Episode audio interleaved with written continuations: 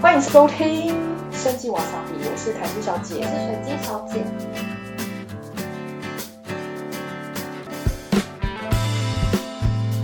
哎，最近公司的同事都在玩一款手游，叫做《瘟疫公司》，知道吗？我不知道，就是他们最近很疯，可是这这款游戏好像是二零一二年就推出，就是一款还蛮古老的手游。然后它简单来讲，就是我我觉得听起来蛮有趣的，它就是把自己模拟成是一种病原体，就你可以是细菌啊、病毒或是真菌，嗯，那你的目标就是要在短时间内感染全世界的人。但是这款游戏它会去设计解药，如果你在解药设计出来之前，你还没感染全世界，那你就死掉了，对，你就更哦，对啊，我觉得听起来就是还蛮有蛮有趣的，因为你是一个病原体的身份。对，想要想尽办法消灭全世界。对对，他在二零一二年就已经预测到我们现在的状况，真的。对啊。然后我发现这个公司好像在最近，对，去年有发表另外一个游戏，是整个角色是互换的，对，叫做《解药风云》。对，内容就是扮演一个医疗团队或是研发人员，那想尽办法阻止疫情的扩散。然后像比方说这个游戏里面，它还有就是去讲说你必须要去控制上边境的出入啊，然后还有一些科学家的研发能力，研发疫苗或者是什么影响那个一些工位的措施啊，然后去阻止疫情的扩散这样子。对，这些都是闯关的攻略。对，那我觉得看起来好像解药风云真的跟目前我们状况蛮像。简直是一模一样，你现在就是在玩一份一个历史的故事，重演二零一九到二零二一。对，没错，还在进行中。对，可是我觉得可能也是因为最近刚好就是疫情这么热，所以这款游戏才会最近又被这么多人就拿出来讨论。还是只有我们公司的人在讨论，也是有可能，也是有这可能。真的蛮有趣的啦。对啊。因为毕竟前阵子就是开学潮嘛，嗯嗯嗯，然后又刚好爆发了 Delta 病毒的群聚，对啊，所以我们今天就要来跟大家聊聊变种病毒。那到底什么是变种病毒呢？科学上的定义来说，就是当病毒在人体内复制的时候啊，其实就很容易产生一些微小的变异。那这些变异让这个病毒包裹成一个病毒株的时候，这个病毒株就会变成一个。新的变异株，那如果说复制的数量越多，或者是它感染的人越多的话，它出现变异的几率就会越高。以生活化一点的形容，就是说，比如说今天小明生了一个儿子，那有可能眼睛跟鼻子跟他长得很像，但是可能嘴巴长得不太一样。那这个微小的差异呢，就是一个变种。嗯，对。然后我相信很多人也会就是有一个疑问，就是。呃，病毒一直在变种，那变种的病毒一定会比较强、比较危险吗？传播能力比较高吗？结果是不一定。那我们也还是可以刚刚那个简单的例子来，就是继续延伸举例一下。对啊，就像是呃刚才提到小明的儿子啊，他有可能生出来他比他还内向，或是比他还外向。那比较外向的那些儿子呢，他可能就交友广阔。那就像变种病毒株一样，就是有些它可以传染给很多人。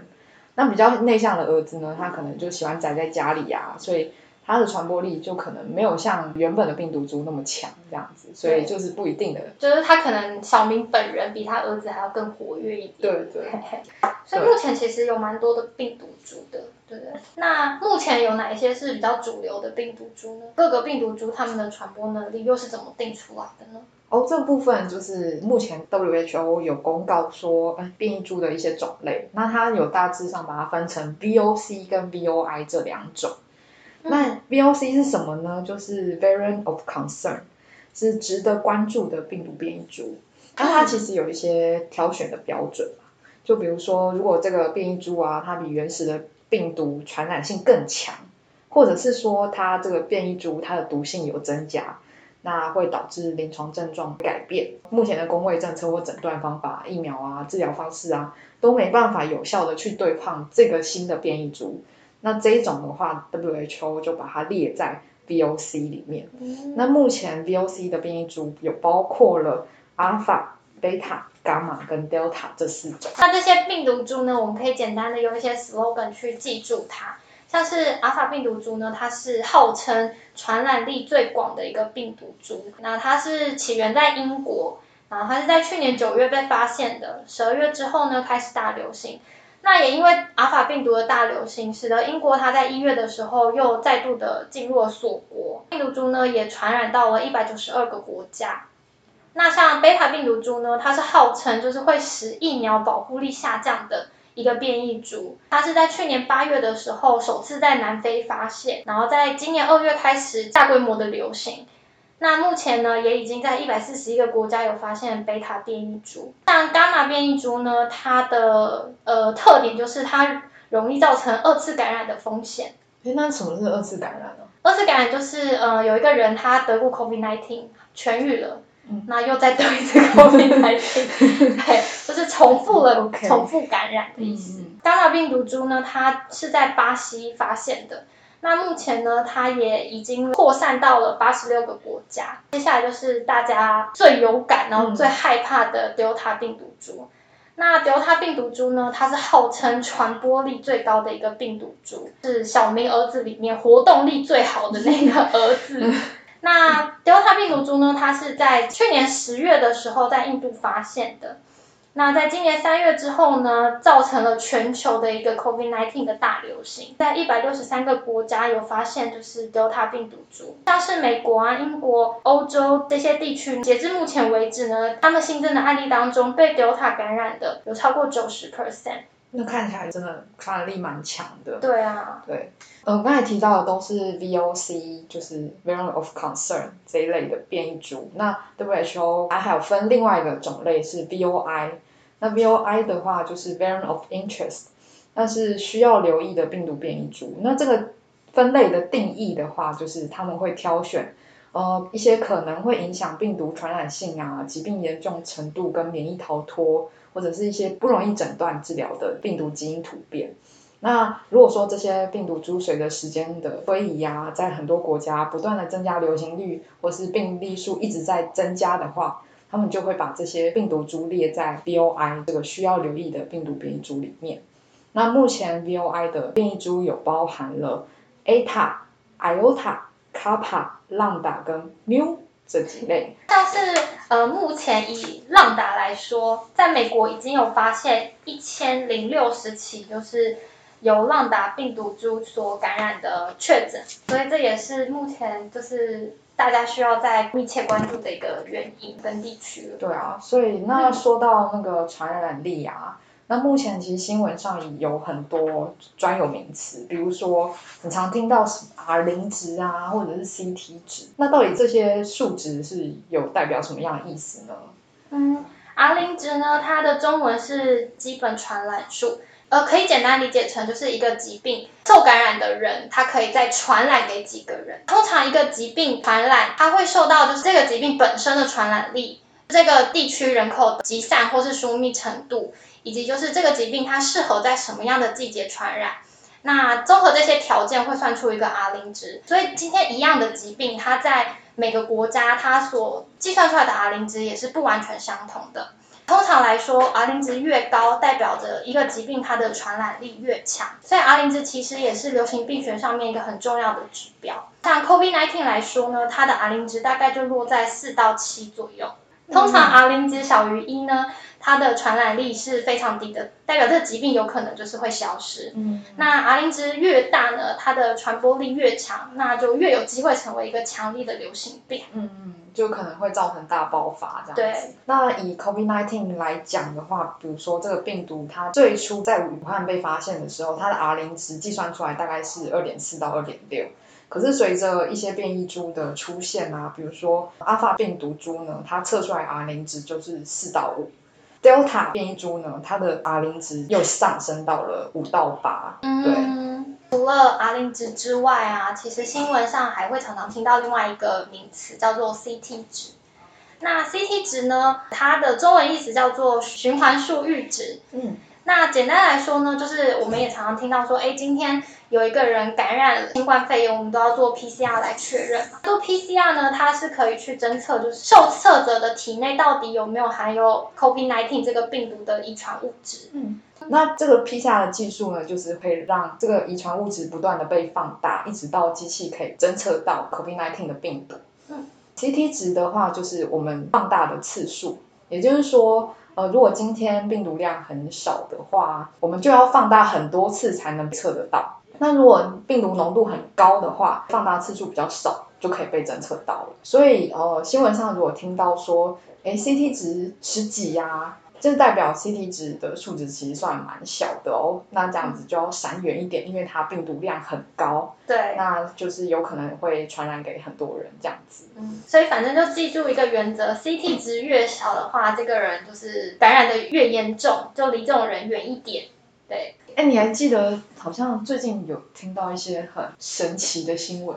有啊，我有看到一个韩国新闻，我也是觉得蛮特别的。嗯因为像韩国这一次 Delta 病毒不是也是很大的大爆发嘛，嗯都进入了四级什么的。对然后像其实韩国比我们当时的疫苗的施打率嗯还要高很多，对但是他们疫情却还是这么严重。嗯然后我就看到有一个新闻，他在整理，诶，他们的民族特性，嗯就觉得蛮有趣的。嗯因为像他们四级的规范里面就有说，哎，下午六点之前是最多只能四个人在一个空间内，那下午六点之后呢，最多只能两个人。嗯对他这样的规范，其实我是觉得比我们三级还要松松一点。他们虽然在四级的规范里面，像夜店啊或是酒店都不能营业。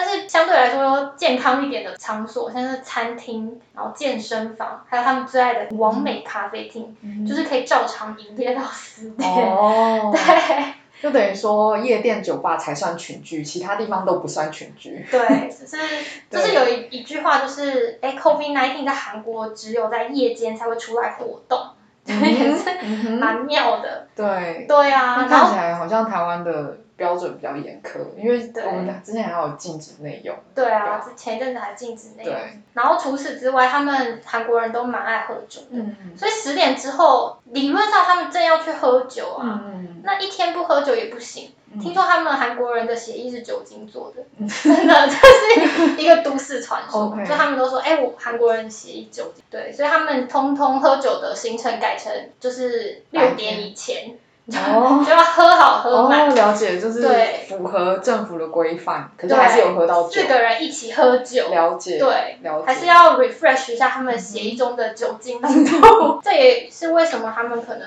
这一次 Delta 还是嗯。有大爆发的嗯这个趋势。了解。那我前阵子在 Twitter 上也有看到一个日本的网红有发布一个消息，啊，对，然后这个也是蛮有趣的，就是他说，诶，他认识的高中生啊，他在学校有一个群聚的事件，嗯。那他就听到说，诶，他们去溯源啊，到底是为什么会这样子大爆发？嗯。就发现它的起源是，就是有一位学生说，诶，这种饮料怎么喝起来有点怪怪的，嗯有怪味，嗯。然后就开始传了，传给下一个人嗯说，诶，你喝喝看，然后下一个就，嗯嗯，不知道哎，然后就继续传。嗯，就传三十几个，对之类的，然后就说，呃，就是听到了当下会觉得，怎么会有这么白痴的行为？而且现在疫情大爆发，对啊，就是他们可能平常口罩还是有戴，但是喝饮料的时候就确实可以，大家一起用同一根吸管喝同一瓶饮料，然后嗯，可是想一想，这好像就是真的是学生时代会做的一些事情，疯，狂的事情。对啊，难怪现在